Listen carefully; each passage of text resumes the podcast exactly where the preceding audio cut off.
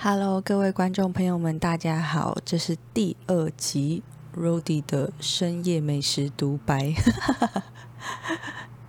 嗯，其实呢，上一集是我们第一次录 Podcast，也是全部都完成的时候才想好啊。其实这样讲不对，应该说剪辑完成，准备要上架的时候，才开始想说要怎么帮这个节目取名字。然后左思右想了大概几十分钟后，就终于想出了这一个节目名称。不小心节目就定调成一个就是深夜的美食独白节目。那什么叫深夜美食独白呢？我是这样想的，因为我自己听自己的声音，觉得哦，好适合睡觉，这声音真适合入眠，自己这么觉得，所以我就想说，哎，那它其实蛮适合在大家譬如说。睡前，睡前听一听好像很赞，对。希望大家可以在一些你知道自己比较私密的时光，不管是开车的时候啊，或是睡觉的时候，或刚睡醒，其实也可以吧。对，但希望你们听一听，不要太饿啦。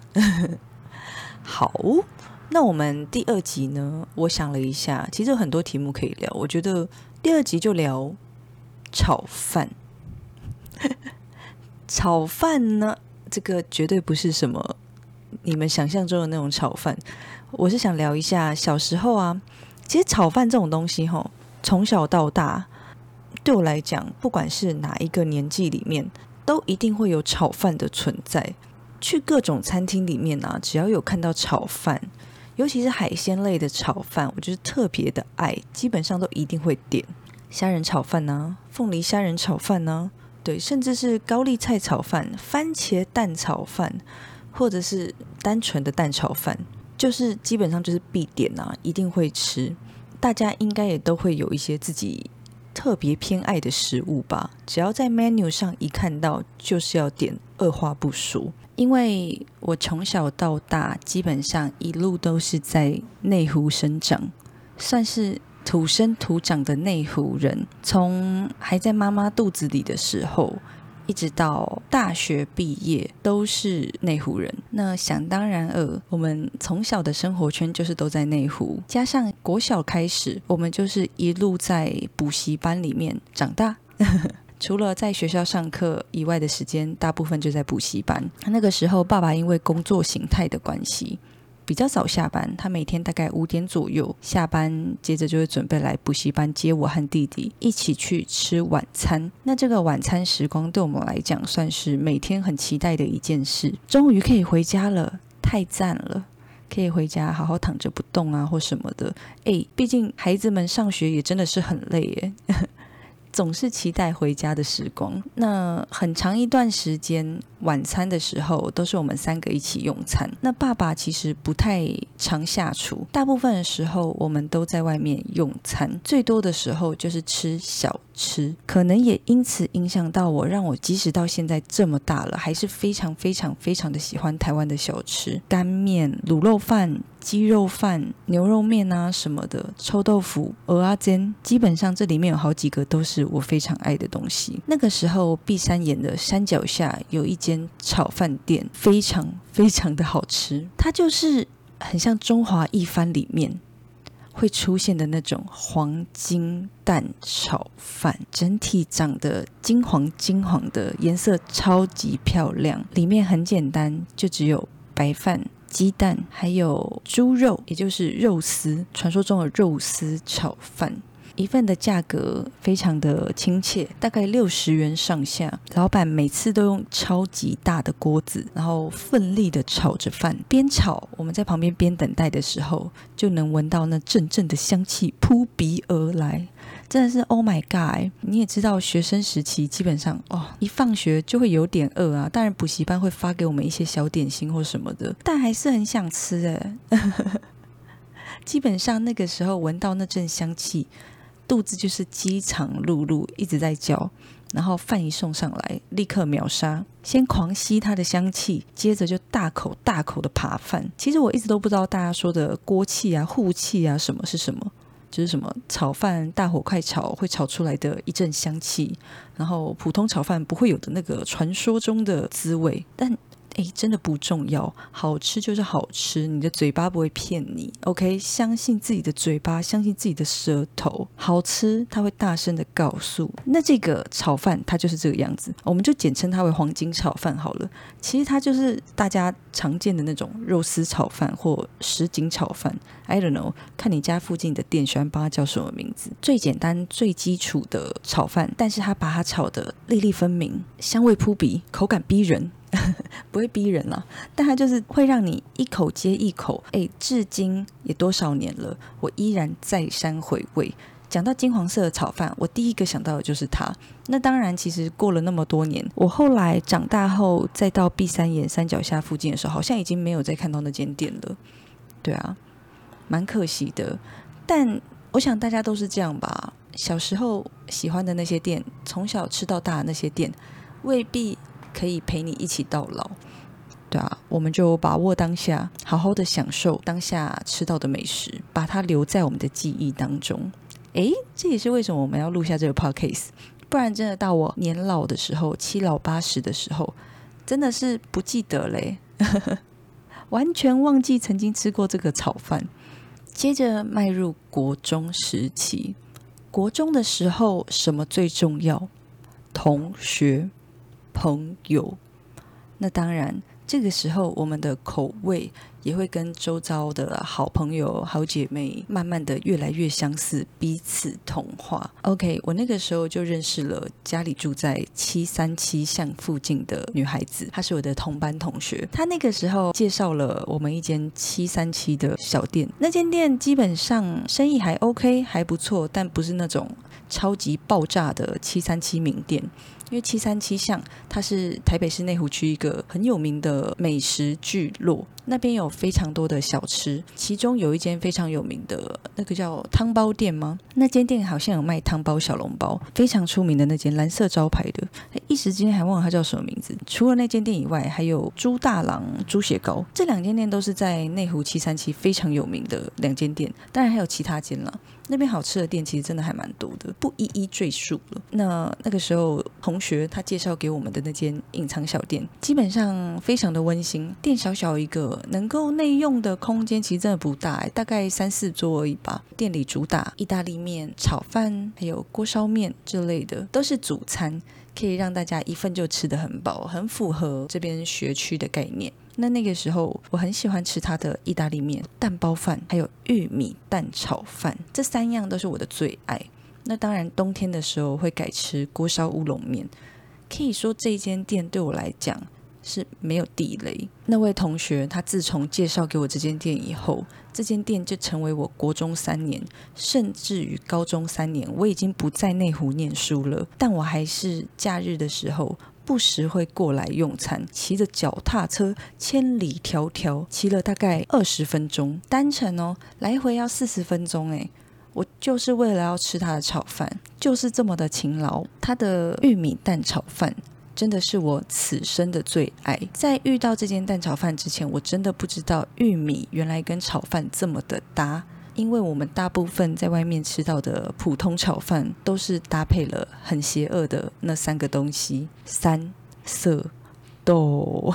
那三色豆大家都知道吗？它的魅力就是，嗯，谢谢，先不用，再联络，下次，下次吧。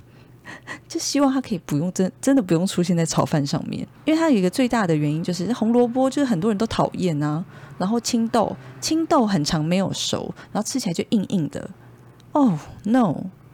然后三色豆玉米有时候吃起来又特别的不甜，所以搭配起来就淡而无味。然后不知道为什么要在这里，但也因为这间店让我从此爱上。玉米跟炒饭的搭配，我发现其实食物就是越简单，它给你带来的幸福感就越大。像这些炒饭，我刚刚举例的那间黄金炒饭，或是这间玉米蛋炒饭，它其实食材都非常的简单。像玉米蛋炒饭，它就是白饭、玉米跟蛋，还有一点高丽菜，就这样。忘记有没有葱花了？毕竟那个年代我们的手机还不能拍照，就是这么的久远。到我后来手机可以拍照的时候。再回去吃玉米蛋炒饭已经是不一样的味道了。老板经过了一些改良，他现在不同了，different 长大后重新回去这一间小店，点了玉米蛋炒饭，大概是已经出社会的时候了。距离国中的时候吃已经非常非常非常久了。对，那我前阵子去年还前年的时候经过的时候，有想要再去看看有没有开那类的，但那个时候经过他的店是暗着的，所以我也不太确定他现在还有没有在营业。当然还是希望他可以营业了，因为国中三年的时候，我真的是对他满怀感恩呢。有了他，我真的不需再烦恼我晚上要吃什么。反正我 always 想要吃玉米蛋炒饭啊，它就是非常非常单纯、很家常的味道。它有一个最特别、最加分的点，就是他们店里面有提供七味粉。这是我人生中第一次看到七味粉，永远都记得这红红的粉撒在玉米蛋炒饭上有多么的漂亮，配色很美耶！这是第一次知道，原来摆盘啊、配色啊，可以对食物的影响这么大。然后把它拌一拌，带点微微的辣度，但是又不会辣到你无法 handle 住。哦，我现在真的是都口水，满嘴都是口水。Oh my god！好想吃哦！记得那个时候一一碗玉米蛋炒饭，哎，其实它算是盘，它都用盘子装的。一盘玉米蛋炒饭大概是七十元左右，因为我国中三年、高中三年都持续有去吃嘛，大概就是六七十块、七八十块左右的价格。毕竟后来也是物价飞涨，没有办法。后来甚至连我妈妈。都知道我非常喜欢吃这间玉米蛋炒饭。妈妈在假日到七三七那边逛菜市场的时候，也会顺便绕过去帮我带一份玉米蛋炒饭。所以，它对我而言已经有点像是你知道母女之间的美食交流。因为我母亲是金牛座的，她也是非常重吃的一个人。对于食物啊好不好吃什么的，他也是非常的在乎，然后觉得一定要让孩子吃得好、吃得饱、吃得呱呱叫。那那个时候，因为我妈妈实在是太好奇，说这孩子到底多么的爱这个玉米蛋炒饭，让老娘来试试看，到底多好吃？有老娘煮的好吃吗？OK，所以我妈那时候也陪我一起在假日的时候吃了好几次玉米蛋炒饭。但是我仔细想想，哎。老娘还真的从来没有在家里煮过玉米蛋炒饭呢。但你知道，妈妈就是输人不输阵。我妈直接端出海鲜炒饭，你知道，妈妈下手没在手软，直接一大把的花枝、虾子全部都丢下去，料满满满，虾子有够好吃。OK，好，妈妈一百分。玉米蛋炒饭先暂时 out。妈妈太狠了，哎，她为了赢玉米蛋炒饭，直接把所有海鲜都丢进去。那妈妈煮的炒饭，因为海鲜加的非常的多，所以想当然的，哎，它很容易变成饭很湿润。不知道为什么，最后那份炒饭都会长得比较湿润一点，不会有那种粒粒分明的。但我跟你讲，妈妈煮的真的是再湿再软都好好吃哦，就把它当成，哎，毕竟它虾子这么多。它套 Q 那么满，那个海味，我觉得可以弥补掉饭比较湿软这件事情，然后加上妈妈的满满爱心嘛，买单。哎，现在长大后要吃还真的不容易，妈妈已经不太煮饭了。对啊，好，我们谢谢当年妈妈的付出，谢谢妈妈的爱。我现在想一想，感受到了。接着呢，时光飞逝。来到我们长大以后，出社会以后呢，家里经过了一些事情，所以从内湖搬家到士林，换了一个生活圈，基本上吃习惯的东西也都吃不到了。我们开始必须要找一下士林有什么好吃的东西。那身为炒饭控，当然二话不说，上网上网 Google 台北好吃炒饭，士林。炒饭，哎，交叉比对之下，发现士林夜市竟然藏有冠军炒饭。这间曾经在某个比赛里面得到了冠军的炒饭，在士林市场里面叫做“金湛热炒”。金是水晶的金，三个日；湛是木栈板的栈，木字旁的。那它是一间热炒店，它的菜单非常非常非常的长。里面有各种菜色，也因为它位在士林市场的关系，所以它里面有很多的小吃。它菜单上有各式各样你想得到的台湾小吃，基本上里面都有了。我猜啦，我猜它应该主要的客群是观光客们，本地客应该比较没有到那么多。它最特别的地方是它的。炒饭是主打虾仁炒饭，每一盘炒饭里面都会有他们自己剥好的虾子，不是坊间可以直接买到的那种虾仁，小小只的，它是真正的虾子，就是你自己帮自己剥的那一种虾子，大约是草虾那类的。我不太确定虾子的品种，因为我们只知道要把它吃掉。它唯一唯一的缺点就是它比较有一点点微微的偏油，那没有关系，因为它真的口味很棒。然后老板会很细心的帮你把虾子剥好。基本上我每一次吃他的虾仁炒饭的时候，从来都没有吃到过虾壳，这真的是大大加分。每一盘炒饭我记得价格好像是九十块到一百块左右。因为我在那里也吃了好几年嘛，所以其实物价会有点不太一样，我不太确定。大家去光顾的时候可以自己再搜寻一下，确认一下它的价格。对，但它目前应该是还没到。加油！如果你跟我一样也很喜欢吃虾子的话，可以去尝试看看。它基本上也算是粒粒分明，不会让你吃到就是一整坨的白饭，或者是特别湿软的饭，油油亮亮的，然后加上剥好的虾仁。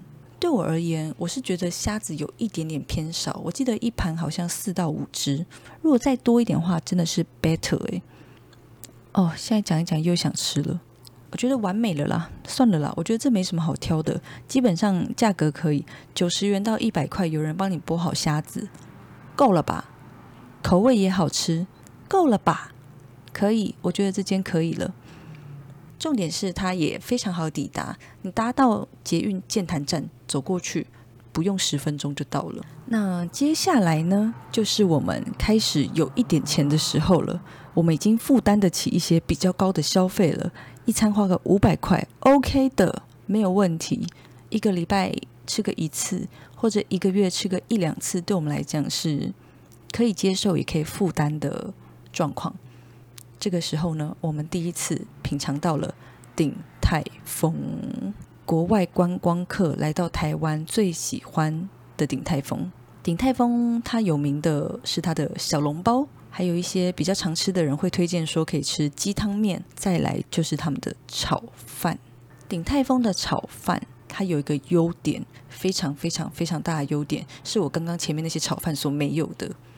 鼎泰丰的炒饭对我来讲，它算是炒饭界里面数一数二控油，它非常的控油。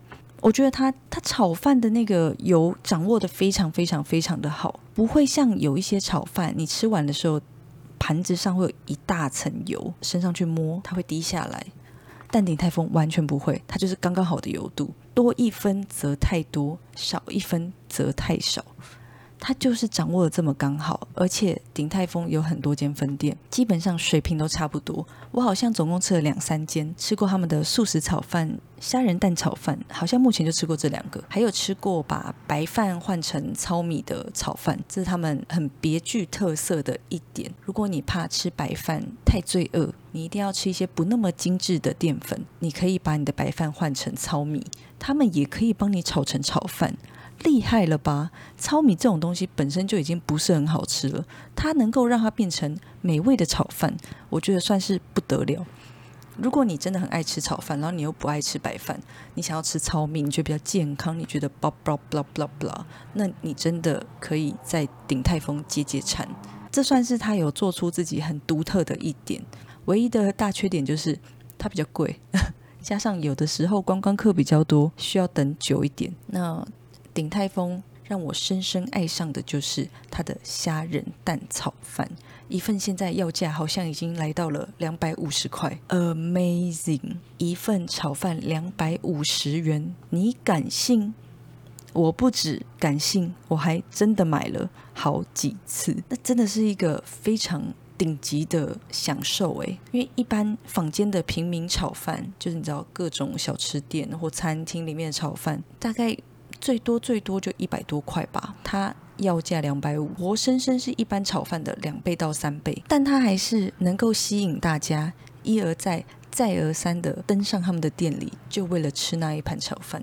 这就是他厉害的地方了。身为炒饭呢，他二话不说，他必须要粒粒分明，然后吃起来香味十足，有用料也用心，卖相也好看，吃起来真的是非常的享受。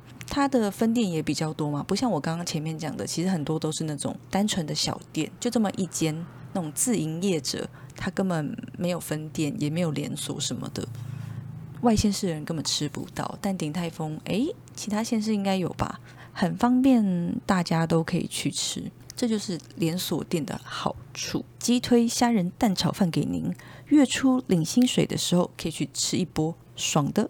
以上这些就是那些年炒饭带给我们的回忆。基本上这一盘盘炒饭都跟我们每一个阶段有很大的关联。国小的时候，对我而言，那一盘巷口的黄金炒饭，就是我跟爸爸还有弟弟放学后最快乐的时光。放学了，补完习了，终于可以好好的吃一点东西，享受一家人。抱歉了，妈妈不在，享受一家人但没有妈妈的那种天伦之乐。